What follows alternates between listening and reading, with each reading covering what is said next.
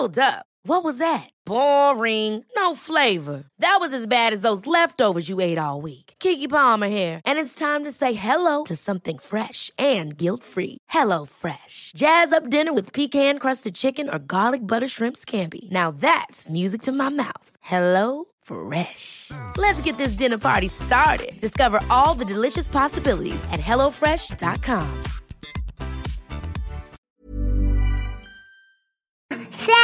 ouvre-moi, ou le chasseur me tuera. Lapin, lapin, on trigua. Me serrer la main, me serrer la main, la main. Ça, c'est mon petit garçon. Il vous a probablement fait craquer avec sa petite chanson. Moi, je suis Shane Love, maman solo, auteur du blog Mademoiselle Love, et je connais l'envers du décor. Et vous, vous écoutez Le Tourbillon, le podcast qui parle de la maternité, la vraie, loin des filtres Instagram. Vous connaissez peut-être Fiona Schmidt, féministe engagée, écrivaine et la créatrice du fabuleux compte Instagram Bordel de mer. Fiona ne veut pas d'enfants, elle est ce que l'on appelle une nullipare, et dans cette société bien pensante, ce n'est pas toujours bien vu. Fiona ne veut pas d'enfants, mais son chéri, lui, en a trois. Fiona ne veut pas d'enfants, mais elle a compris avec les années que la charge maternelle concernait toutes les femmes, elles comprises. Dans cet épisode, elle nous parle de son désir de ne pas avoir d'enfants, comment elle a vécu ce choix dans un monde où la femme doit devenir mère. Elle nous parle des centaines de témoignages qu'elle reçoit chaque jour sur la charge maternelle et de son livre à venir prochainement, Lâchez-nous l'utérus. Bonne écoute Bonjour Fiona, merci beaucoup de m'accueillir chez toi pour euh, te raconter dans le tourbillon. Bonjour Shane. Alors, écrivaine compulsive, voyageuse en série et rêveuse dans l'âme, est-ce que tu peux nous expliquer ce que tu fais dans la vie? Qu'est-ce que je fais dans la vie Alors c'est de plus en plus difficile à, à, hum, résumer, on va dire. À l'origine, je suis journaliste, je le suis toujours, euh, je- mais j'écris de plus en plus de livres. Euh, j'écris, euh, j'ai un blog aussi, et je suis. J'aime pas dire Instagrammeuse parce que voilà, mais enfin, c'est, il se trouve que Instagram est vraiment, euh, je considère vraiment mes, mes deux comptes Instagram, mon compte perso et, et bordel de mer, comme des comme des médias que j'alimente. euh, euh, voilà, donc. euh, Est-ce que tu as toujours euh, aimé, voulu écrire? Alors, je n'ai, c'est, c'est un peu plus que ça, c'est-à-dire que je, je veux écrire depuis que je sais dans quel sens tenir un stylo, et je n'ai jamais envisagé de faire autre chose. Mais jamais, jamais, jamais, jamais. C'est-à-dire que la première fois, je crois qu'on m'a posé la question, ça devait être au, une institutrice euh, au CP, euh, très tôt, euh, qui, qui me demandait, enfin, qui me demandait à la classe ce qu'on voulait faire, et moi j'avais dit écrivain. À l'époque, on disait pas écrivaine encore, mais donc j'avais dit écrivain. Mais euh, voilà, j'ai tou- j'ai toujours voulu écrire, toujours. Et alors, comment est né et quand est né ton blog euh, Thank God is Fiona? Euh, ça fait un peu moins d'un an, je crois. En fait, j'avais eu déjà, il y avait eu plusieurs euh, tentatives de, de, de blogs euh, qui, qui ont jalonné mon parcours professionnel. Moi, je viens de la presse euh, féminine, donc j'écris de moins en moins dans la presse féminine et, euh, et de plus en plus dans la presse féministe qui ne sont pas toujours les mêmes. Et en fait, au début, donc j'écrivais dans un, dans un magazine qui n'existe plus aujourd'hui, qui s'appelait Bi, et euh, qui était euh, un magazine à, à 360, c'est-à-dire qu'il y avait, euh, il y avait une grosse partie de, de l'éditorial, enfin un contenu spécifique pour sur Internet et sur les réseaux sociaux. Et, euh, et j'avais un blog à l'époque euh, sur bi.com, donc qui était indépendant de la, de la rédaction, donc c'était pas du, c'était pas de la retranscription d'éditorial euh, qu'il y avait dans le magazine. Et c'était un blog sur lequel bah, j'écrivais beaucoup sur la mode parce que j'aime beaucoup la mode. Et puis en fait, au fur et à mesure du temps, et ça a vraiment coïncidé avec avec avec ma prise de conscience euh, féministe, je dirais, je, je me rendais compte que j'avais de moins en moins écrit, envie envie d'écrire sur la mode ou en tout cas sur la mode telle qu'on la voit, telle qu'on la voyait, telle qu'on la conçoit. Et, euh, et de plus en plus euh, sur des sujets qui me préoccupaient davantage. Et en fait, au bout d'un moment, bah, c'était censé être un blog mode et je me, je me rendais compte, mais les lectrices se rendaient compte que j'écrivais de moins en moins sur la mode. Donc, euh, puis en plus, Bi, Bi, euh, s'est arrêté. Donc, euh, bah, du coup, je n'écrivais plus sur un, un blog. Et puis, euh, et puis j'ai eu envie d'écrire. euh, j'ai eu envie d'écrire sur sur des sur des sujets qui me qui moi me tiennent à cœur. Euh, donc j'ai créé ce blog pour ça en fait. j'aime bien cette idée de d'Instagram, de, de, des réseaux sociaux, des blogs, de d'internet en général, parce que et des podcasts d'ailleurs, parce que j'adore la spontanéité de, de, la démarche, c'est-à-dire qu'on on n'attend pas euh, que ce soit les Instagrammeuses, les YouTubeuses, les podcasteuses, je sais pas comment on dit, peu importe. Euh, on n'attend pas qu'on nous donne la parole pour l'apprendre, et ça, je trouve ça, et c'est très facile en fait de l'apprendre. C'est-à-dire que, enfin, c'est très facile. Moi, je ne sais pas, il suffit de, il suffit de, de savoir euh, créer une page sur WordPress, quoi, en gros. Alors je dis ça comme si c'était facile, moi je suis à peine capable d'envoyer de, un mail. Hein. Mais enfin, bon, disons que c'est facile de trouver quelqu'un qui sait à ta place. Mm. Et, euh, et, euh, et, et, sur Instagram, je sais comment... Voilà, et je trouve que cette spontanéité de la, de la parole, de la prise de parole, c'est formidable. Et, euh, et on n'a pas toutes les contraintes que je connais bien, comme j'ai travaillé pendant très longtemps, enfin pendant dix ans, dans la, dans, au sein de rédaction de, gros magazines. Et, euh, et c'est vrai qu'il n'y a pas de contrainte éditoriale. Et ça, c'est formidable, en fait. C'est euh, tu, tu, écris ce que tu veux, exactement comme tu veux, mm. euh, sur le format que tu veux. Et ça, c'est c'est formidable, en fait. Et puis, le, et ce que j'adore aussi, à la fois sur Instagram et sur le blog, c'est l'interaction avec les gens que tu n'as pas dans un magazine. Et alors aujourd'hui, tu t'exprimes beaucoup au sujet des droits des femmes, de leur place dans la société. Mm-hmm. Est-ce que tu te considères féministe? À fond. Ah ben c'est-à-dire que euh, oui, enfin oui, oui. Et alors c'est quoi pour toi être féministe? Bah, Être féministe, c'est euh, c'est constater que effectivement, si les femmes en France ont les mêmes droits euh, que les hommes, elles n'ont absolument pas encore les mêmes libertés ni les mêmes opportunités. Et être féministe, c'est dénoncer ça. Voilà. Et alors, euh, sur un autre sujet, donc, euh, mais qui est très lié, hein, la maternité, parce qu'on est là. Ah, mais c'est alors c'est exactement. Mais en fait, c'est au cœur de c'est au cœur de tout. Hmm. C'est-à-dire que la maternité, excuse-moi, je te coupe, euh, Shane. c'est en fait la, la façon, la maternité ou la parentalité, plus exactement, elle est au cœur des inégalités hommes-femmes, au cœur. Voilà. Hmm. Et toi, donc, tu ne souhaites pas avoir d'enfant Je ne veux pas avoir d'enfant, non. À quel moment de ta vie tu as compris que c'était ton désir? Euh, ça c'est intéressant comme que la, la, façon dont, dont, tu en parles parce que euh, tu as dit à, à, quel moment tu as compris que c'était ton désir. Et en fait effectivement pour moi c'était un vrai désir. Et, euh, et quand on parle de on en parle de plus en plus heureusement euh, des femmes qui ne veulent pas avoir d'enfants mais on parle de non désir et pour moi ça a toujours été un désir. Alors après, je vais répondre à ta question, bien sûr, mais pour moi, ça a toujours été un désir de, de, de construire ma vie et de, de garder ma vie euh, telle que je l'avais construite et telle que je l'ai, je l'ai, je l'ai toujours choisie, en fait. Donc c'est vraiment, c'est, il ne s'agit pas d'un, d'un manque, il ne s'agit pas d'un, euh, comment dirais-je, d'un, d'un, d'un non-désir, mais vraiment d'un désir, c'est-à-dire d'un élan. Mmh. Euh, c'est, c'est, c'est très, c'est très péjoratif, rien que, rien que ça, de, parler de non-désir, ça quand même, c'est un truc très euh, statique, tu vois, c'est très, c'est pesant, quoi. Le, le non-désir, c'est, c'est, c'est un, c'est un truc qui évoque la mort pour moi, enfin la mort un peu spirituelle, alors que euh, alors, il, peut s'agir de non-désir, bien sûr. On, peut ne pas avoir envie d'enfant, mais moi, c'est avant de ne pas avoir envie d'enfant, j'avais envie de d'avoir une vie sans enfant, ce qui est très différent, je trouve, comme façon d'appréhender les choses. Euh, alors, moi, j'ai toujours su que je ne voulais pas d'enfant. Je, l'ai toujours su, et, euh, et en fait, je me suis rendu compte que les, petites filles étaient socialisées extrêmement jeunes autour de la maternité. C'est ce qui, les, c'est ce qui différencie les, petites filles des petits garçons. Euh, et c'est ce qui contribue à l'inégalité de genre dès le départ. C'est-à-dire que euh, nous, les filles, avant même de savoir parler, avant même de savoir qu'on a un sexe ou qu'on a un genre, euh, on nous colle un poupon dans les bras et on nous dit bah tu joues à la maman. Enfin et on joue à la maman. On joue euh, ce qui est très drôle d'ailleurs parce qu'on dit on, on, on, on, joue pas vraiment à la poupée. On dit on dit on nous dit les adultes nous disent tu joues à la maman. Mm. mais et puis ensuite ça continue dans la dans la cour de l'école. On nous dit euh, euh, enfin ou les, les, les, copines mes copines elles me disaient mais comment tu appelleras tes enfants quand tu seras grande? Et pour moi ça me paraissait déjà absurde euh, ça me paraissait déjà absurde. Et, et donc cette, cette, question de la maternité, elle intervient très tôt, mm. très très tôt pour les, pour les petites filles.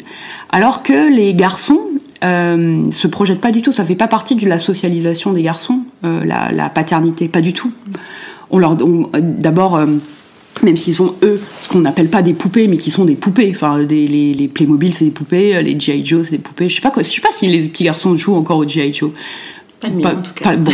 mais enfin j'imagine qu'il existe des trucs des figurines en plastique qui s'appellent des poupées enfin euh, bon. Mais on leur dit pas dans enfin on leur on leur apprend pas à en prendre soin. On leur on leur dit pas que c'est de leur bébé.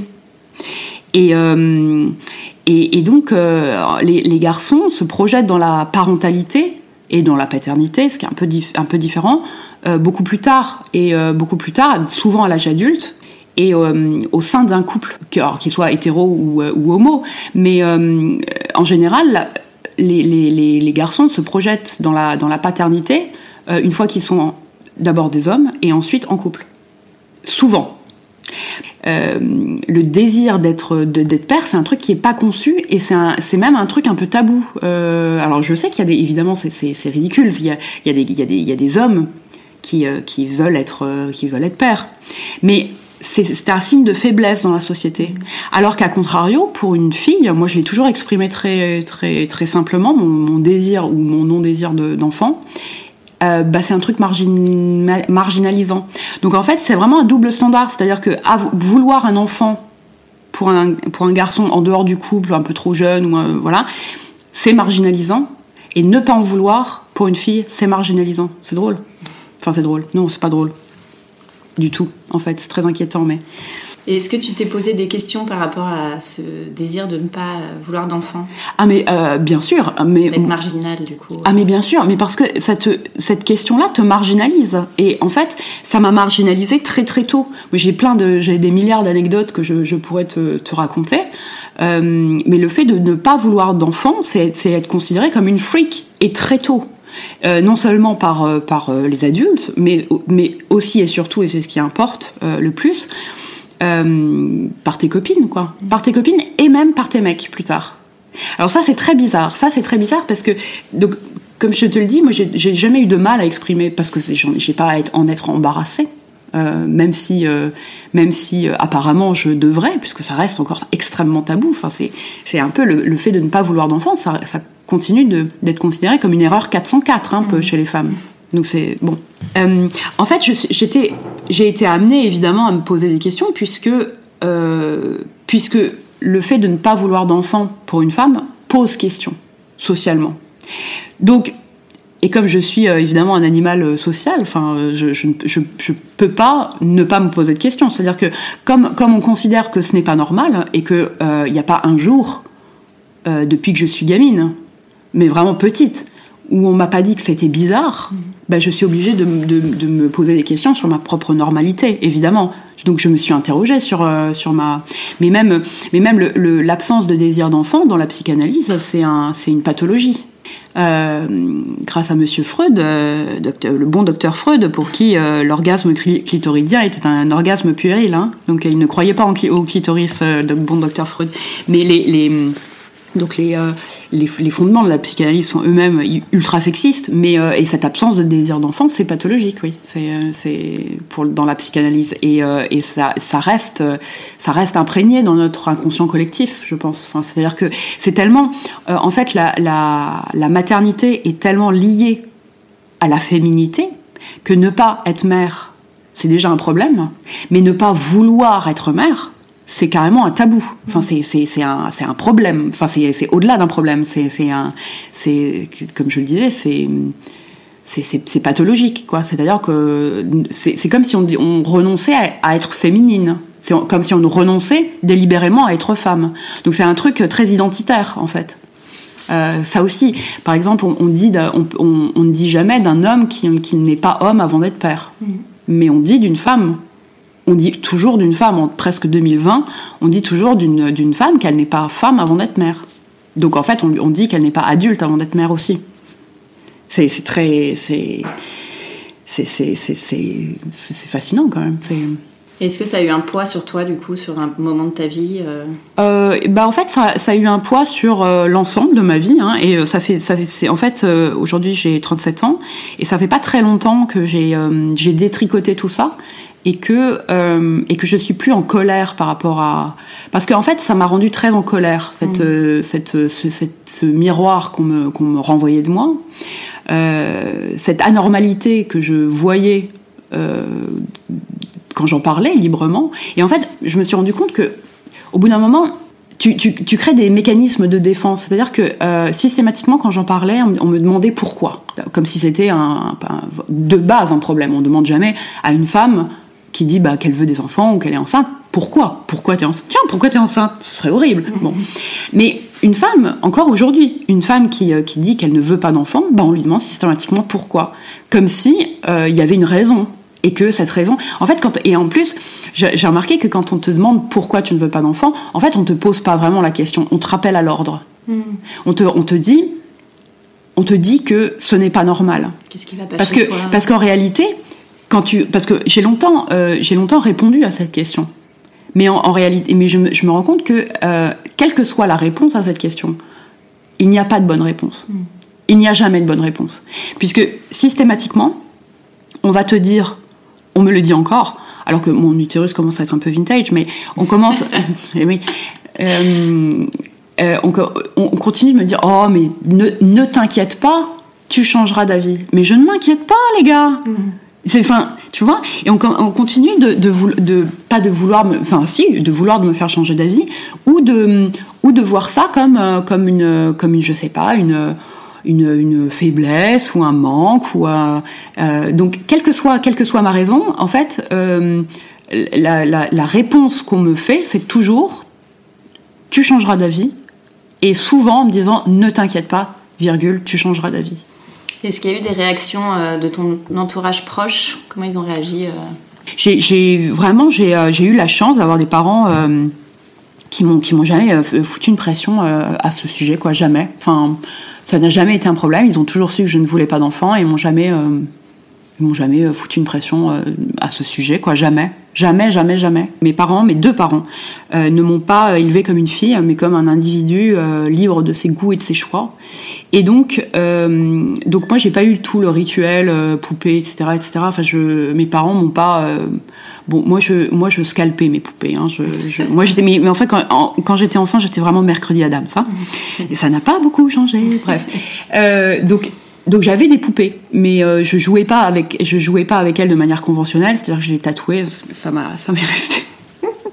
je les tatouais et puis ensuite je leur rasais les cheveux et ensuite je les enterrais dans le jardin. Donc elles avaient une durée de vie assez assez courte, les pauvres. Euh, Bon, mais je les considérais pas comme mes enfants du tout. Je j'avais pas de poussette, j'avais pas de.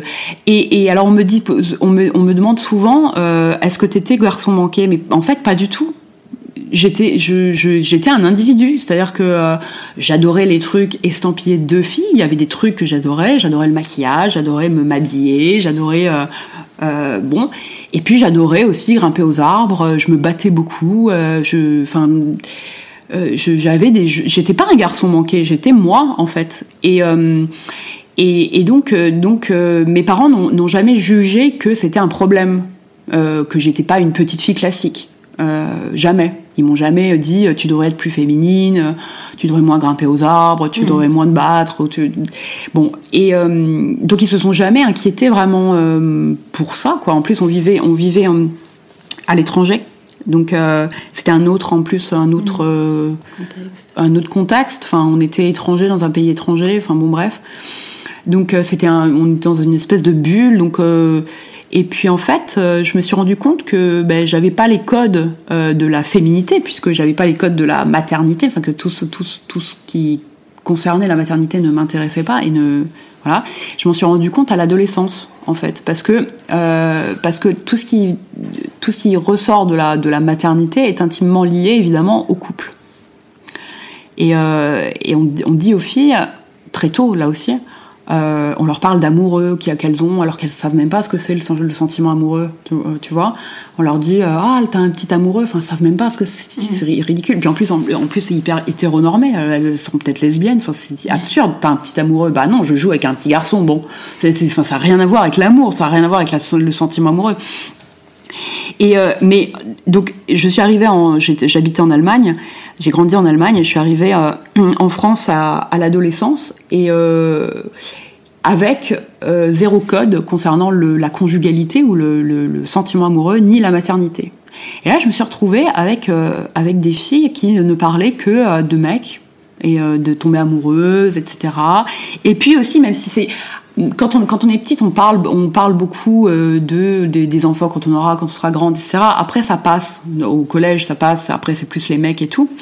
Mais il y a quand même ce truc de faire couple. Bon. Et moi, je trouvais que c'était con. Enfin, ça m'intéressait pas les garçons. Enfin, ça m'a intéressé. euh, les garçons, ça m'a intéressé, bien sûr. Ça m'a beaucoup intéressé d'ailleurs. Ça m'intéresse beaucoup toujours. Mais euh, assez tard. Et donc, je pense que c'est euh, je me suis toujours sentie en euh, marginale par rapport à ça, par rapport au code de la féminité euh, traditionnel, on va dire. Donc ça m'a posé des, ça m'a posé des problèmes assez rapidement, disons, dès l'adolescence. Et puis euh, ensuite, ça m'a posé des problèmes même pendant ma vie amoureuse. Alors non pas avec mes avec mes, amoureux. Moi j'ai eu la chance d'avoir des amoureux formidables qui ont été des pères formidables. Voilà. Mais euh, avec avec certains avec certains mecs, enfin quand je parle d'amoureux, c'est des, rel- des relations euh, longues, sérieuses, etc. Mais il y a certains mecs qui euh, qui jugeaient. Moi je me souviens d'un truc qui m'avait qui m'a qui me choque encore aujourd'hui. C'est euh, un, un mec, c'est lui qui avait abordé la question parce que euh, je l'avais pas abordé moi spontanément parce que c'était un problème, donc euh, je ne l'abordais pas. Et il m'avait demandé euh, si je voulais des enfants. Je lui avais dit non. Et, euh, et lui non plus, il ne voulait pas d'enfants. En revanche, il trouvait que chez moi, que le fait qu'une femme ne veuille pas d'enfants, c'était un problème. Donc il m'avait largué à cause de ça. Ah oui. Oui. Parce qu'il trouvait que c'était bizarre. Voilà. Et en fait, c'est très symptomatique de tout. euh, C'est-à-dire que les, les vraiment le, le- le- la maternité, c'est au, au cœur de la sociabilisation des, des femmes. Et, euh, et le fait de parler de ses enfants, par exemple, dans, un- dans une entreprise ou entre, entre femmes, c'est un truc qui est tellement énorme de parler de sa famille, de trucs. Et, et moi, je, non seulement j'en parle pas puisque je n'en ai pas, mais en plus je n'en veux pas. Donc c'est- forcément, ça te met au banc d'une de, de la société d'une certaine manière. C'est- très marginalisant. Qu'est-ce que tu veux dire, tu vois? Dans les conversations de, de, à café, quand on te dit alors, et toi? Parce que si ah, il y a un certain moment, mais ça arrive très tôt en plus, j'ai remarqué, il y a un certain moment où on te dit alors, et vous, vous avez des enfants? Et ensuite, là, tu dis non. Et là, bah ça souffle vraiment un air froid. T'as l'impression d'entrer chez Picard, tu vois quand tu, quand tu, non mais quand tu dis ça, c'est vraiment. Et donc, euh, il y a eu tout un moment où, euh, par une espèce de réflexe de défense absurde, je me suis mise à, détester tout ce qui relevait de la maternité. Parce que ça m'avait, parce que ça m'avait marginalisé cette question.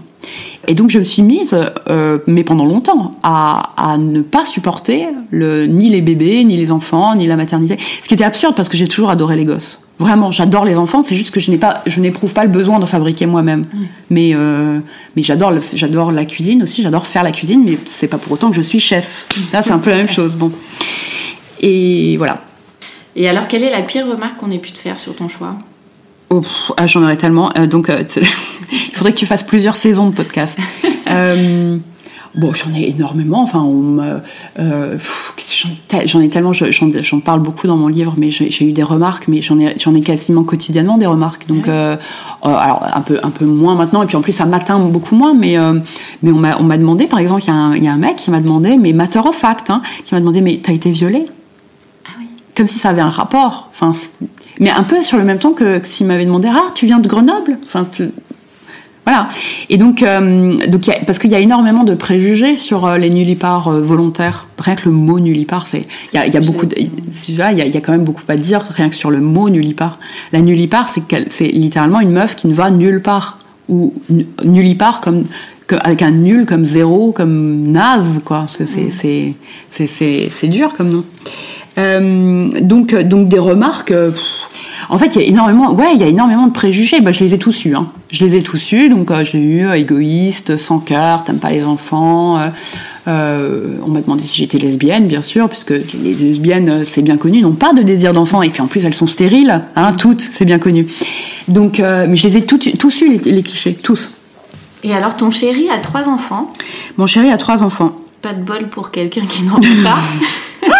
Alors, non seulement mon chéri a trois enfants, mais mon chéri euh, a un, instinct paternel de la taille de la Corse. C'est-à-dire que mon chéri a toujours voulu, euh, ce qu'on disait au début, tu sais, euh, sur le désir de paternité, etc. Lui, il a toujours complètement assumé et dit, et voilà, il a, il a toujours voulu être père, toujours. Il adore s'occuper des enfants, il adore ça. Et, et en fait, ce désir de, de paternité était...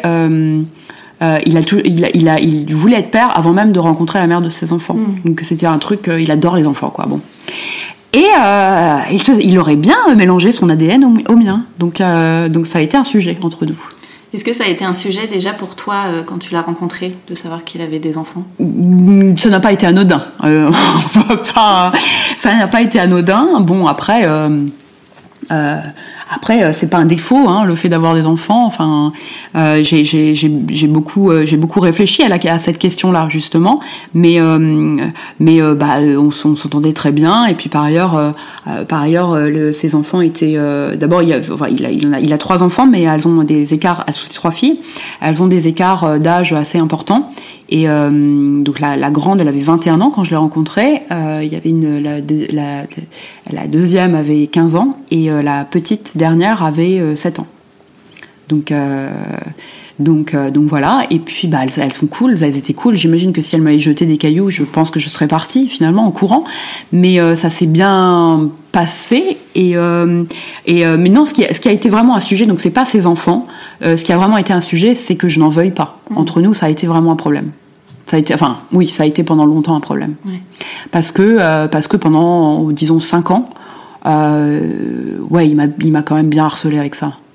Enfin, ça revenait, plus, enfin, ça revenait tout le temps en fait sur le tapis. Et, euh, et à chaque fois qu'il entendait une minutrice, ah, c'est ton horloge biologique. Je disais non, non, c'est la pizza, c'est le micro-ondes, c'est le truc. non, c'était compliqué ça. Finalement, vous avez trouvé un terrain d'entente. Euh, bah, il a lâché, il a fini par lâcher l'affaire parce que bon, ça fait 8 ans quand même qu'on est ensemble, donc euh, il a compris. Là, je crois qu'il a, voilà, il s'est fait une raison. Et euh, du coup, quel est ton rôle dans la vie de ses enfants à lui? Euh, bah, en fait, je me suis beaucoup, euh, je me suis beaucoup occupée de, de, la petite dernière, Mila, qui vit avec nous d'une semaine sur deux, parce que évidemment.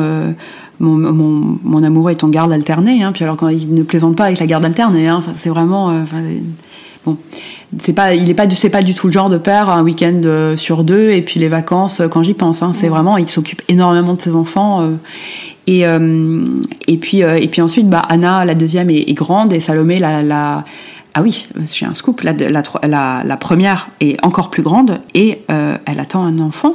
Donc euh, je vais être belle mamie à la fin du mois.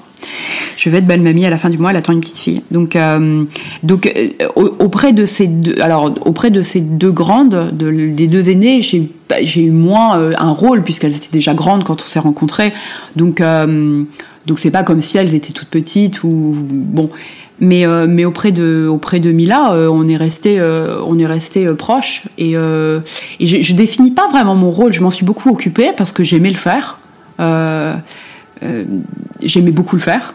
Comme je l'ai dit, j'aime les enfants. Je ne suis pas allergique aux enfants, contrairement à ce qu'on croit souvent. Donc, euh, et puis bah, euh, elle était, elle était là. Donc, elle était, elle était là. Moi, je, ça fait un moment que je travaille chez moi. Donc, bah, elle était là quand j'étais là. Donc, bref. Son père travaille à l'extérieur, donc on était beaucoup ensemble dans la maison, quoi. Donc je m'en suis occupée beaucoup. Maintenant, bah, elle s'occupe de- d'elle toute seule, hein, puisqu'elle elle va avoir 16 ans. Je, je me suis jamais vécue comme belle-mère en fait. C'est plus, euh, moi je les considère vraiment comme des individus avec qui j'ai des relations. Euh, il y aurait beaucoup de, choses à dire d'ailleurs sur sur ce statut de, belle-mère. Peut-être que j'y consacrerai un livre bientôt, mais mais donc euh, je, je me suis pas, j'ai pas vécu un, enfin. Je me suis jamais vue comme belle-mère, quoi. Pour eux, pour moi, c'était des, des individus, c'est des, des, c'est des femmes, c'est des jeunes femmes avec qui j'ai des relations affectueuses, mais pas de, mais pas liées à la maternité, puisque la maternité, pour moi, ça n'existe pas. Enfin, c'est, je sais pas ce que c'est, et je n'ai pas envie de, de, de connaître. Donc, euh, j'ai des relations avec affectueuses avec elle. Voilà. Est-ce qu'il y a des gens dans ton entourage qui euh, n'ont pas d'enfants aussi, des femmes qui ne désirent pas d'enfants? Euh, Il y en a peu. Il y en a peu pendant. euh, genre, j'ai des copines qui sont mères. euh, j'ai des copines, euh, j'ai des copines, euh, j'ai aucune copine qui ne veut pas d'enfants. Il y j'ai des copines de mon âge qui n'ont pas d'enfants, mais qui, mais plus par circonstance, parce que, euh, parce qu'en fait, même moi, encore souvent, je me, je me rends compte que, euh, que, enfin, je suis en décalage complet avec mon. J'ai pas l'impression d'avoir 37 ans. Enfin, moi, j'ai l'impression d'avoir 10 ans de moins, quoi, encore maintenant. Donc, euh, je pense que, et puis, il y a plein de copines comme ça qui, qui ont, qui ont vécu des tas de trucs, puis tout d'un coup, elles ont 37 ans et elles se disent, ah merde, oui, c'est vrai qu'il faudrait que j'y pense. Mais en fait, elles, ne, elles se sont jamais dit je veux un enfant absolument maintenant. Enfin c'était pas un projet euh, viscéral disons. Mais c'était pas une absence d'envie non plus. C'était juste euh, bah, la vie qui a passé et puis tout d'un coup bon bah elles ont ce- cet âge là et puis elles se disent pas ouais bon. Et puis peut-être que ça arrivera pas et peut-être. Mais je n'ai je n'ai aucune copine qui euh, comme moi euh, affirme son désir de ne pas avoir d'enfant. Aucune. C'est rare hein on est euh, de juste pour euh, euh, l'anecdote, on bat non seulement le record de, natalité en France. dans dans tout le monde occidental donc dans tous les pays du nord de l'Europe et puis de l'Amérique du Nord compris mais on est le pays où le taux d'infécondité est le plus faible donc il y a seulement 13% des femmes qui n'ont pas d'enfants en France, par rapport à des pays comme l'Allemagne ou l'Angleterre où elles sont entre 20 et 25%. Donc euh, les, les femmes qui n'ont pas d'enfants, qu'elles se soient volon- volontairement ou pas, c'est déjà beaucoup plus rare en France qu'ailleurs, euh, en Europe ou en Amérique, euh, en Amérique du Nord. Et, euh, et la, la proportion des femmes qui déclarent ne pas vouloir d'enfants, là, c'est encore plus rare. C'est-à-dire que euh, il y a seulement 4,3% des femmes qui déclarent ne pas vouloir d'enfants. Donc je suis un peu genre une huître à, à- à perle. Je suis une perle d'huître. Donc c'est donc c'est rare. C'est en général en général. Bah d'abord je pense que il n'y a pas beaucoup de. Il y a peut-être qu'il y en a peut-être plus. En fait sur sur bordel de mer, moi je me suis rendu compte que euh, c'est c'est un un compte que j'ai dédié à toutes les femmes pour parler de leur expérience de la maternité parce que je pense que c'est hy- hyper important que tout le monde se parle et Oui, on va y en- on va y oui. revenir je pense. Mais euh, mais j'avais fait un sondage à un moment parce que je voulais savoir un peu euh, qui y avait dessus et euh, bah il y a la moitié la moitié des, des des des abonnés de bordel de mer, elles ont plus de de 30 ans, donc la moitié a moins de 30 ans. Et euh, bon, ça peu importe, mais enfin, c'est quand même. Voilà, une norme les normes procréatives font que c'est quand même autour de 30 ans qu'on y pense euh, sérieusement. Enfin, qu'on- voilà. Et euh, j'ai demandé aussi, je leur avais demandé si elles, euh, si elles, si celles qui n'avaient pas d'enfants en voulaient. Et, seulement la moitié déclarait en vouloir. Alors que le, le compte n'est pas dédié du tout au nullipare volontaire, du tout. Moi, je voulais pas du tout qu'on crée une communauté encore. Je déteste les communautés. Bon, mais alors. C'est quand même bizarre que sur Bordel de mer, il y a à ce point des femmes qui disent bah non moi j'en veux pas. Enfin il y a, la proportion va- vraiment beaucoup plus importante que dans la dans la société quoi. Donc euh, donc je me dis que euh, il y a peut-être un truc aussi de tabou. Euh, Enfin moi je l'ai tellement vécu comme une comme une agression. Enfin le le le, le le- la, la façon dont on, me, dont, me, dont on me percevait en tant que femme qui ne voulait pas d'enfant, que euh, bah il y a, y, a des- il y a des femmes qui, de- qui, de- qui le déclarent, enfin qui le disent pas quoi. Et moi je le comprends très bien. Et Il y en a puis qui euh, cèdent peut-être aussi à la pression. il y en a qui cèdent à la pression, bien sûr, et puis il y a des, il y a des femmes qui ne savent pas aussi. Euh, ça aussi, c'est un truc, c'est un peu comme les votes blancs en fait. Personne ne s'intéresse aux femmes qui savent pas, qui savent pas si elles veulent des enfants. Mais je pense qu'en réalité, ça, c'est la majorité des femmes aujourd'hui, réellement. Euh, alors, je- j'en sais rien, je suis pas sociologue encore une fois, mais mais euh, on nous a tellement, on nous a tellement dit que bah euh, c'était normal qu'on désire des enfants, alors que le désir est par, par essence culturel. Le désir, il n'existe pas à l'état de nature, ça n'existe pas. Mais on nous a tellement dit depuis le début, depuis le, notre enfance, que c'est normal qu'on désire des enfants. Euh, que bah, forcément quand tu tu veux pas d'enfants ou que euh, tu sais pas si tu veux des enfants tu dis ah non mais je suis pas normal. Enfin tu te poses beaucoup. Déjà en tant que femme en tant que femme de base tu te poses des questions sur toi en permanence puisque bon tu- tu- déjà tu es louche. Puisque tu es femme tu es louche. Euh, non mais c'est vrai on se pose beaucoup de questions sur euh, notre légitimité sur à plein de niveaux et d'ailleurs, je trouve que cette histoire de désir, alors je m'é- je m'éloigne encore une fois de ta question, excuse-moi. Il faut vraiment me, rattraper, euh, il faut, me, il faut tirer sur ma laisse, hein, parce que je, je, vais toujours de, pars toujours dans le décor, moi, je, bon, bref. Parce que une idée amène une autre et tout. Mais ce, ce désir aussi est extrêmement culpabilisant pour les femmes qui ont des enfants, euh, un ou des enfants, et qui ne l'ont pas farouchement désiré. Et je, je, me rends compte sur Bordel de mer qu'il y a beaucoup de, de femmes euh, qui culpabilisent justement, qui se disent qu'elles sont pas des, des, des bonnes mères euh, parce qu'elles n'ont pas euh, eu ce désir, ce désir viscéral d'être des enfants, d'avoir des enfants. Et, euh, et c'est fou parce qu'on nous présente tellement ce désir comme la norme, alors que c'est pas une norme, c'est pas la majorité des femmes qui ressent ça. Mmh. C'est, et c'est culpabilisant pour tout le monde en fait. Et alors du coup, parlons de Bordel de mer. Oui. Tu peux nous dire euh, d'où est venue cette idée, quel est ce conte, qu'est-ce, quelle est sa vocation? Au début, il y a ce projet de livre que j'ai depuis très longtemps, euh, dans lequel je veux raconter le, mon, mon, mon, désir de ne pas avoir des enfants. Euh, et puis, au fur et à mesure de mes lectures, je me suis rendu compte que les, les, les, les mères ou les, les aspirantes mères, c'est pas très joli comme terme, mais de, de mon entourage, euh, avaient elles-mêmes, euh, elles, subissaient des, comment dirais-je, des préjugés euh, sur leur propre, euh, sur, autour de la maternité, autour de leur conception de la maternité. Et donc je me suis rendu compte que cette question de la maternité qu'on subit toutes, enfin cette, cette, pression autour de la maternité qu'on subit toutes, en fait, elle nous divisait et euh, que la, la, la, le sujet de la maternité et de la non-maternité était un sujet de plus en plus clivant. C'est-à-dire que tu as les, euh, les nullipares volontaires euh, contre le reste du, du monde, euh, tu as les, les mères qui allaitent contre les mères euh, team biberon, contre team... Euh, voilà, tu as les teams cododo contre les teams... Enfin, c'est hallucinant, c'est ces trucs. Et donc, le, le, la maternité et le maternage, c'est-à-dire le fait de s'occuper des enfants ou pas, euh, justement, euh, ça crée des dissensions hallucinantes sur euh, sur euh, sur Internet. Et je me suis rendu compte qu'il y avait beaucoup de bah, il y avait de, de, de, des, livres et des contes de plus en plus spécialisés. Donc, par exemple, tu as des guides qui sont consacrés à avoir un enfant à 40 ans ou euh, ou euh, la, la, ou euh, avoir un enfant euh, solo enfin pour les mamans solo etc et donc tu as des comptes dédiés comme ça à des, des communautés de mères ou de non mères parce que tu as des comptes aussi qui sont dédiés aux, aux volontaires et je me suis dit mais en fait on va pas y arriver les meufs. Mmh. parce que si on, on, continue à ériger et puis ensuite en plus à foutre des, des briques entre nous puis en bien les colmatant parce que en, en se confortant dans notre idée que c'est nous les meilleurs euh, ben on va pas y arriver en fait parce que c'est vraiment c'est la maternité et notre position euh, à ce sujet qui crée des inégalités, non seulement entre les hommes et les femmes. La, maternité crée des, inégalités entre les hommes et les femmes. On y reviendra peut-être, pas euh, d'un point de vue économique, donc d'un point de vue social, euh, mais ça crée aussi et avant tout, je dirais, des inégalités entre les femmes. Et c'est ça qui est grave, c'est que ça crée des, inégalités intrasexes. Et, et en fait, bordel de mer, euh, j'ai voulu créer un compte, bizarrement ça n'existe pas ou je ne crois pas, où chacune, euh, quel que soit son âge, son orientation sexuelle, son genre, eh bien parle de son expérience de la maternité ou de la non-maternité donc, et de, la, de ce que j'ai appelé la charge maternelle, c'est-à-dire toutes les pressions et les préjugés qu'il y a autour du fait qu'une femme doit être mère. Voilà. Alors, tu as rapidement recueilli de nombreux témoignages. Ouais, euh, c'est dingue. Pourquoi, à ton avis, un tel besoin de s'exprimer sur le sujet de la charge maternelle?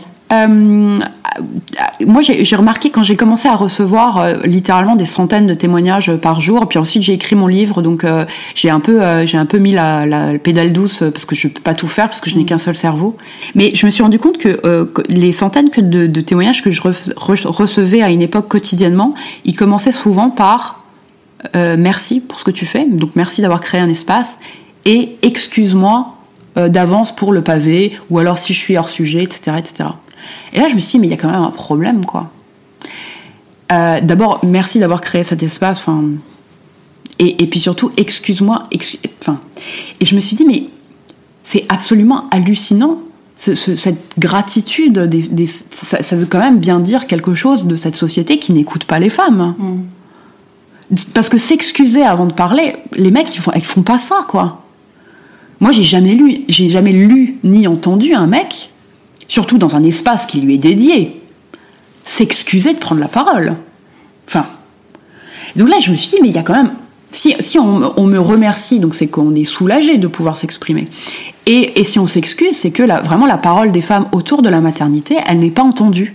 Il n'y a pas un centimètre carré de l'espace public même dans l'immense espace médiatique que, où il y a aussi des, les réseaux sociaux, etc., il n'y a pas d'espace pour dire que la maternité, ben ce n'est pas que euh, ce n'est pas que la maternité Disney quoi. C'est pas euh, ce n'est pas que de la bienveillance, ce n'est pas aussi facile, ce n'est pas aussi spontané que euh, tout le monde le dit. Alors sur bordel de mer, moi j'y tiens beaucoup. Il y a évidemment pas que alors c'est pas que des c'est pas des, que des complaintes, c'est pas de mais c'est juste la, la c'est juste la maternité et la non maternité quotidienne quoi. et je me rends compte que ça c'est enfin c'est très bizarre que ça n'existait pas.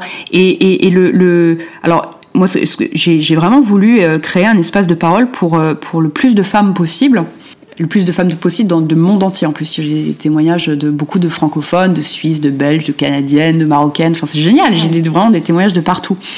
Et en fait, je me rends compte que euh, le, le, y, a, y a des points communs de ces femmes. D'abord, elles sont effectivement, comme, comme je te l'ai dit, euh, euh, reconnaissantes, ce que je trouve très touchant et à la fois très inquiétant parce que le fait d'être reconnaissante, ça veut dire que bah ça manquait quoi, enfin qu'il y avait un, manque à ce niveau-là. Euh, elles sont en colère. Elles sont en colère. Ça c'est quasiment dans tous les témoignages. Elles sont en colère. Alors contre elles-mêmes, parce ça, ça m'ennuie beaucoup euh, en tant que féministe.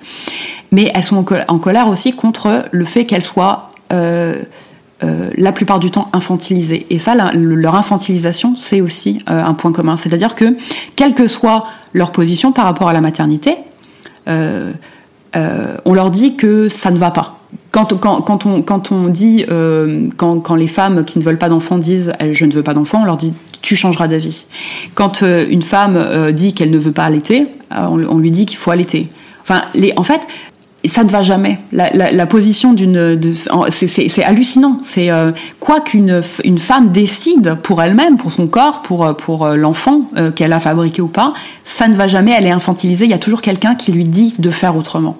Alors que ce soit son entourage ou la société, l'administration, voilà, ou le, corps médical. Et c'est hallucinant. Et, je, moi, je voulais, pour une fois qu'on parle euh, qu'un maximum de, de, femmes différentes s'expriment et qu'elles se rendent compte qu'il y a des points communs et que c'est en fait c'est ça qu'il faut cultiver quoi en fait il faut euh, absolument euh, euh, cultiver cette, ces, ce, ce, ces, points communs pour pour accepter l'autre enfin pour pour admettre les différences des autres il faut pas conforter cette, ces différences tu vois et d'où elle vient, selon toi, cette, cette infantilisation? Parce que la, une femme, euh, dans l'inconscient collectif, elle est toujours moins adulte et moins mûre qu'un homme, quoi. Donc, voilà, enfin, parce qu'une femme, ça c'est jamais. Euh, ben, en fait, on te dit, euh, c'est très ancré dans l'inconscient collectif. Euh, on l'a vu avec l'affaire Weinstein et MeToo, tu vois. On, a, beaucoup dit, bah, une femme, ça c'est pas vraiment ce qu'elle veut.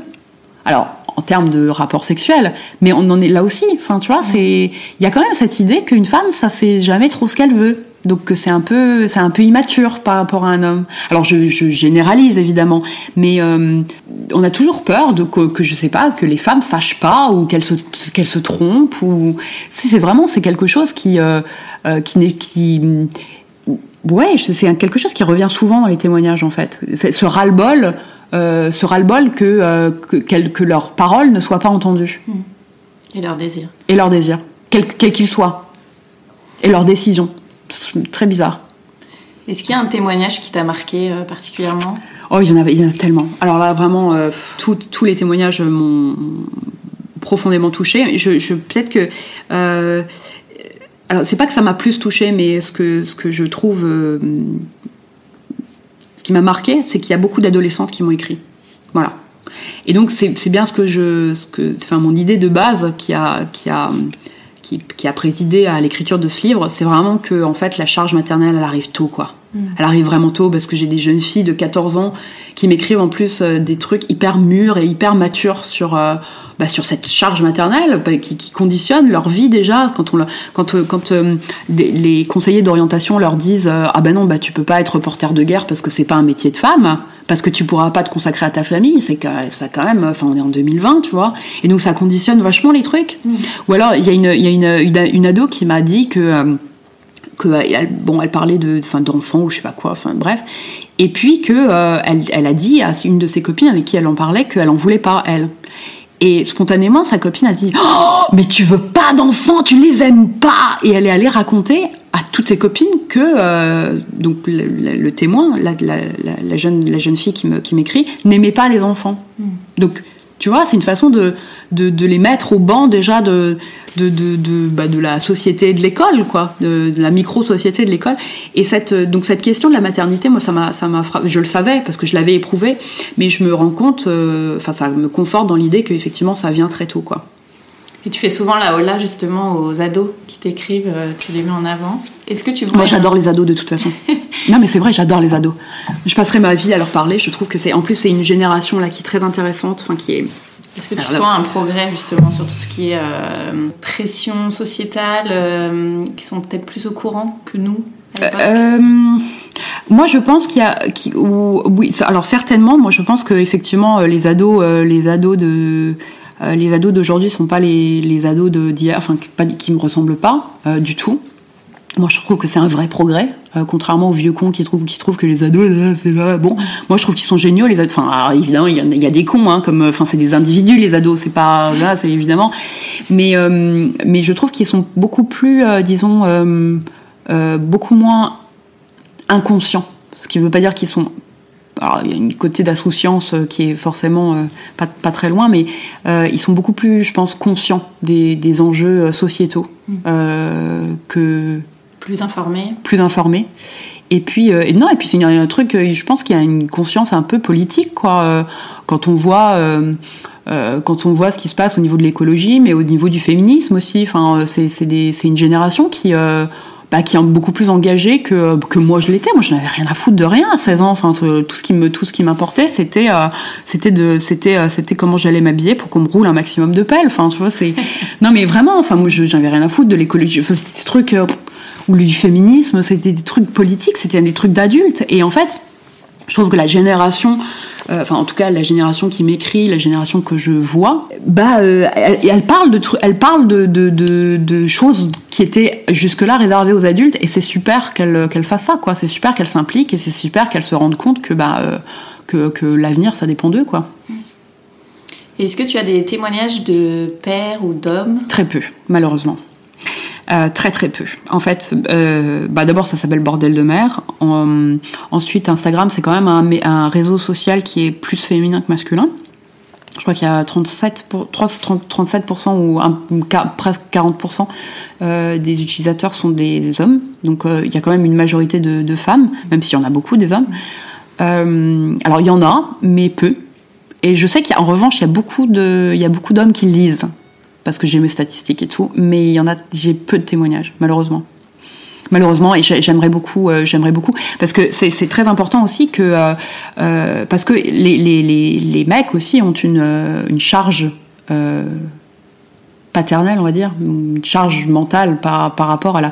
Mais c'est pas du tout la même que, enfin, disons, la, la, question de la, la parentalité n'est pas du tout, n'a pas du tout la même place que chez nous les femmes, pas du tout. Mais j'aimerais bien qu'ils s'expriment à ce sujet. Mais bon, est-ce qu'il y a des femmes qui prennent la parole pour les hommes oui, il y a énormément. Oui, oui, ça, il y a énormément de femmes qui, racontent, euh, qui racontent les expériences de soit de leur mec ou de leur frère ou euh, ou euh, de, de ou, ou, oui, oui, oui, j'ai beaucoup de, oui, oui, j'ai beaucoup de, mais j'ai pas de témoignages directs malheureusement, ou très peu.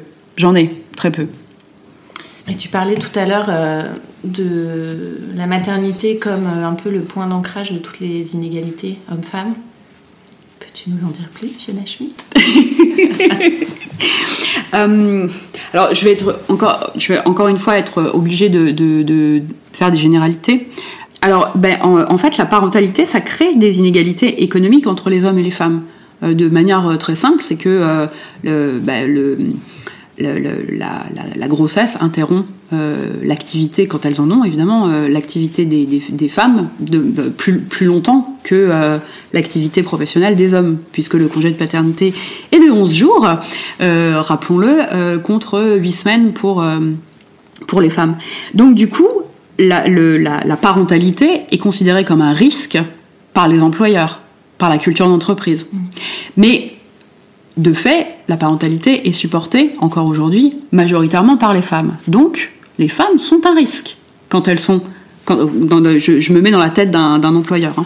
Euh, de- du secteur privé, euh, je, je précise bien. Donc la parentalité est considérée comme un risque par les employeurs, mais comme elle est supportée et que c'est, ça reste un sujet de femmes, ben entre, euh, je, j'ai eu énormément de témoignages à ce sujet. Euh, Il y a énormément de femmes qu'elles veuillent des enfants ou pas, euh, qui disent que bah, entre 25, euh, en- alors surtout entre 25 et 35 ans, bah, on leur pose euh, la question de euh, savoir si elles veulent des, si elles, si elles projettent d'avoir des enfants. Et quand, quand En entretien. en entretien, alors c'est tout à fait illégal, bien sûr, euh, mais la, la présomption de grossesse, la présomption de maternité est un facteur rédhibitoire pour l'entreprise parce que que ce soit dans une grande entreprise, alors un peu moins dans une grande entreprise, mais en tout cas dans une TPME, bah euh, la, la, la, un, un congé maternité, ça coûte plus cher. Donc euh, de fait à l'en- à l'entreprise, ça coûte plus cher. Donc une femme à compétences égales, etc., au même âge, bah, elle est moins sexy pour un, employeur qu'un homme. Voilà, tout simplement parce qu'un homme interrompt moins sa carrière. Euh, Enfin, 11 jours s'il les prend. Et encore une fois, la, plupart des hommes en fait qui, prennent leur congé paternité euh, sont dans le secteur public. C'est un gros facteur, tu penses, euh, d'évolution possible Ah ben c'est évidemment ça c'est un un ben, euh, ça ne peut euh, qu'être un facteur d'évolution. C'est-à-dire que ben, quand tu quand on quand tu interromps ta carrière euh, forcément tu enfin ça a des répercussions sur sur tes sur tes points retraite sur ton avancement au sein d'entreprise sur sur plein de choses. Enfin il y a y a y a des tas de j'ai vraiment énormément de témoignages à ce sujet puisque j'avais lancé une thématique sur bordel de mer euh, de femmes qui ont été placardisées ah oui parce que c'est très intéressant aussi c'est que euh, il y a beaucoup de femmes qui me qui me disent qu'elles ont été euh, alors rétrogradées. Alors évidemment c'est là aussi c'est illégal mais une façon d'être tu sais d'être mise au placard. Comme si en fait le fait d'avoir un bébé bah ça leur avait ôté le cerveau. C'est très très très très bizarre. Comme si le, le, le cerveau des mères en fait était contenu dans leur placenta. Mais c'est débile. Et il y a beaucoup de il y a beaucoup de femmes aussi qui me disent euh, euh, qu'on a décidé pour elles que du fait qu'elles étaient mères que bah, leur bébé était leur priorité et que donc elles ne pouvaient plus euh, se consacrer comme il fallait à leur carrière. Parce qu'il y a ça aussi, elles sont quand même victimes, toutes ces, toutes ces femmes, toutes ces mères, de préjugés selon lesquels une mère, bah, c'est forcément une mère sacrificielle. Donc en fait, si euh, alors ok, elle peut avoir un, un métier, hein, parce que ça c'est aussi euh, le, le fait d'être femme au foyer, c'est très mal vu là aussi, hein, donc il faut travailler. Mais c'est bien d'avoir un, un job, avoir un métier, c'est compliqué, et avoir une carrière, c'est encore plus compliqué. C'est-à-dire que le, parce, parce que parce que aujourd'hui encore, encore une fois, bah, le fait de le fait de, travailler, en plus de euh, la société fait que euh, bah, effectivement, euh, pour avoir une carrière, tu t'investis énormément, donc ça te prend du temps. Or, le fait d'avoir un enfant, de plus en plus, en plus. là aussi, on, on considère que le fait d'avoir un enfant, c'est lui donner du temps. Être une bonne mère, être une bonne mère, c'est lui donner beaucoup de temps de plus en plus. Donc il y a un moment où les, les journées des mères sont pas extensibles et, et, on, et on considère toujours que le métier de maman, on dit ça aussi beaucoup, le métier de maman c'est le plus beau métier qui soit. Alors d'abord, ce n'est pas un métier puisque c'est gratuit, hein, donc euh, c'est voilà. Puis que tu ne peux pas poser de RTT, etc. Tu n'as pas d'avancement professionnel, tu n'as pas de CE, tu n'as pas de cantine, tu es ta propre cantine. Donc, mais il y a encore cette idée que euh, le seul métier qui vaille pour une femme, c'est maman. Et donc c'est un métier, c'est c'est le métier entre en- encore une fois entre guillemets qui prévaut sur les autres, les rémunérés. Et donc, il y a beaucoup de femmes dans Bordel de Mer qui me, qui me disent qu'en fait, euh, le fait d'avoir eu un enfant euh, et briguer des responsabilités, etc., bah, c'était mal vu au sein de l'entreprise parce qu'elles elles étaient considérées comme des mauvaises mères. Donc, en fait, on l'employeur se mêlait de leur vie privée, tu vois. C'est-à-dire le fait d'avoir un enfant, et en fait, c'est comme s'il fallait choisir. Le fait d'avoir d'avoir un enfant et de briguer un poste à haute responsabilité qui donc requiert un temps de présence ou un temps d'investissement énorme qu'elles ne peuvent pas donner à leur enfant, bah, c'est mal. Moralement, c'est considéré comme mal. Il y a, donc il y a, des, faits réels, si tu veux, mais il y a aussi toute, toute cette idée que il y a toute cette idée que euh, euh, il y a toute cette idée encore très très commune que euh, quand papa travaille beaucoup, c'est parce qu'il aime sa famille, alors que quand maman travaille beaucoup, bah, c'est parce qu'elle pense à elle. Donc elle est égoïste. Est-ce que tu as des exemples ou des témoignages de personnes euh, qui vivent en Suède, par exemple, où le système est Oui, différent? Oui, oui, oui. Bah, j'en ai, euh, j'en ai sur le feed d'ailleurs. Oui, effectivement, bah, dans les pays du Nord, euh, alors on, on parle beaucoup de la Suède, de, de l'Islande comme euh, l'Eldorado des, des égalités hommes-femmes. Alors effectivement, c'est nettement mieux. euh, qu'en France, mais c'est pas pour autant égalitaire à 100%. Mmh. Enfin, c'est-à-dire que évidemment le congé parental est, bien meilleur.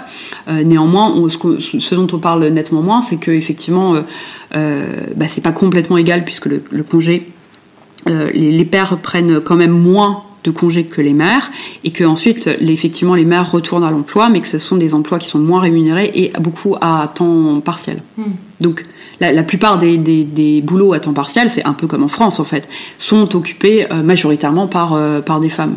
Donc, ce sont des, des ça aussi, euh, la, fameuse conciliation ce qu'on dit. C'est les hommes ils concilient pas en fait. Hein. C'est la conciliation c'est un un un, terme féminin exclusivement. C'est-à-dire que en fait bah, c'est aux femmes. C'est comme si, en devenant parent, en devenant mère, c'était aux femmes de s'organiser euh, et jamais aux mecs, en fait. C'est très, c'est très bizarre. C'est pas les mecs qui, qui, la plupart du temps, il y en a évidemment de plus en plus, peut-être, quoique. Mais ce sont les femmes qui, qui passent à temps partiel alors volontairement ou pas, peu, importe. Mais du coup, ça a des répercussions aussi sur leur salaire. Donc sur les, le, et c'est le, si tu veux, l'égalité économique, c'est le nerf de l'égalité sociale. C'est la, plupart des euh, la plupart des emplois euh, précaires et la plupart des emplois euh, mal payés, bah, ce sont des emplois féminins. Et alors tout ça, tu en as fait un livre Oui. Qui va s'appeler comment? Qui s'appelle Lâchez-nous l'utérus qui est, euh, ouais, qui est la baseline de, de, Bordel de mer. Donc c'est un recueil un petit peu de ton histoire et de tous les témoignages que, as, que tu as reçus? Mais Alors c'est un essai, enfin c'est un essai euh, qui est effectivement irrigué par tous les témoignages que j'ai reçus et, euh, et, en fait j'ai voulu vraiment écrire un livre sur la parentalité qui soit accessible et qui, soit destiné à toutes les femmes et aux, pères, évidemment, enfin aux hommes, pas aux pères euh, forcément, mais je, dis ça parce qu'il y a le dernier chapitre est consacré euh, justement à la, au rôle des pères. Euh, et je voulais écrire vraiment, ça me tenait à cœur d'écrire un livre sur la parentalité qui concerne absolument tout le monde, que les femmes de, de tous âges, euh, qu'elles soient mères ou pas, qu'elles veuillent l'être ou pas, qu'elles puissent l'être ou pas, qu'elles soient hétéro, homo, euh, bi, trans, cisgenre, voilà. C'était vraiment important pour moi. Et, euh, donc voilà, donc c'est un livre thématique sur euh, effectivement sur l'histoire euh, du, fameux instinct maternel, enfin où je déconstruis en fait plein de préjugés sur la maternité, sur la nulliparité et sur ce fameux instinct maternel, sur l'horloge biologique, sur plein de plein d'histoires comme ça qui bah, plombent notre inconscient collectif en fait. Et donc la vocation de ce livre, ce serait de faire changer les mentalités?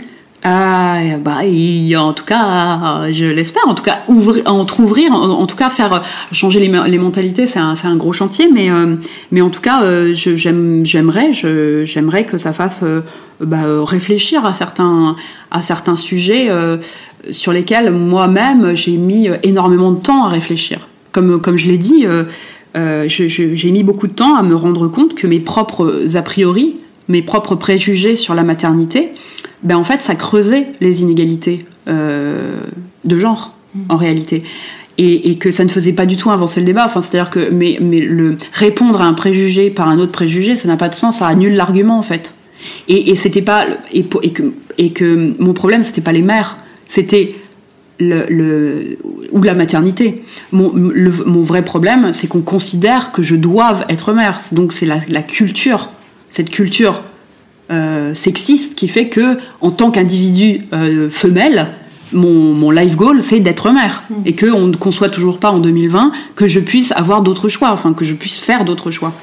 Et alors, si tu regardes dix ans en arrière, est-ce que tu aurais pensé euh, une seule seconde que tu serais aujourd'hui en train de parler de tous ces sujets de maternité en tant que nullipare euh, eh bien non, pas du tout. Et c'est ça qui est dingue, parce qu'il y a encore euh, peut-être euh, deux ans, je je m'y voyais pas non plus, parce que il y a encore deux ans, je considérais que la maternité c'était pas mon problème, alors que c'est le problème littéralement de toutes les femmes, puisqu'on est toutes, absolument toutes, amenées à se déterminer en tant que citoyenne et en tant qu'individu aussi par rapport à cette question-là, par rapport à ce noyau central de la maternité. On est toutes euh, euh, amenés à se définir par rapport à la productivité de nos ovaires. Merci beaucoup Fiona. merci Shane.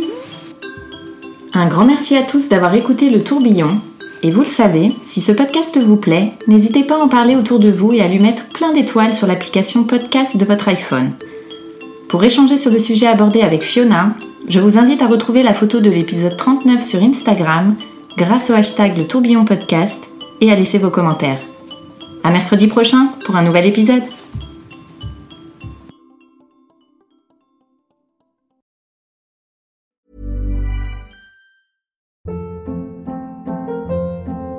Hold up. What was that? Boring. No flavor. That was as bad as those leftovers you ate all week. Kiki Palmer here, and it's time to say hello to something fresh and guilt-free. Hello Fresh. Jazz up dinner with pecan-crusted chicken or garlic butter shrimp scampi. Now that's music to my mouth. Hello Fresh. Let's get this dinner party started. Discover all the delicious possibilities at hellofresh.com.